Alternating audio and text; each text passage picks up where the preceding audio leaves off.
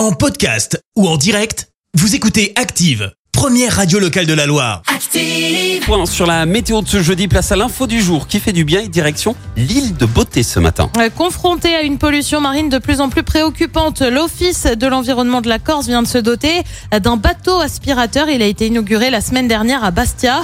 Sa mission, c'est de récupérer les hydrocarbures et les déchets flottants qui stagnent tout, au- tout autour de l'île de Beauté.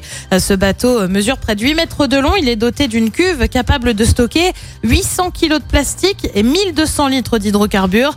Le système est simple. La coque du bateau s'ouvre pour aspirer l'eau et les déchets qu'elle contient. Ces derniers passent par trois filtres. Les déchets sont ensuite triés sur terre par des opérateurs. Cet aspirateur de mer est capable de nettoyer en une heure une surface qui correspond à un terrain de foot. C'est pas mal. Incroyable. Il va sillonner pendant un an le littoral corse et les ports de l'île afin de récupérer les déchets dans la mer. Merci, vous avez écouté Active Radio, la première radio locale de la Loire. Active.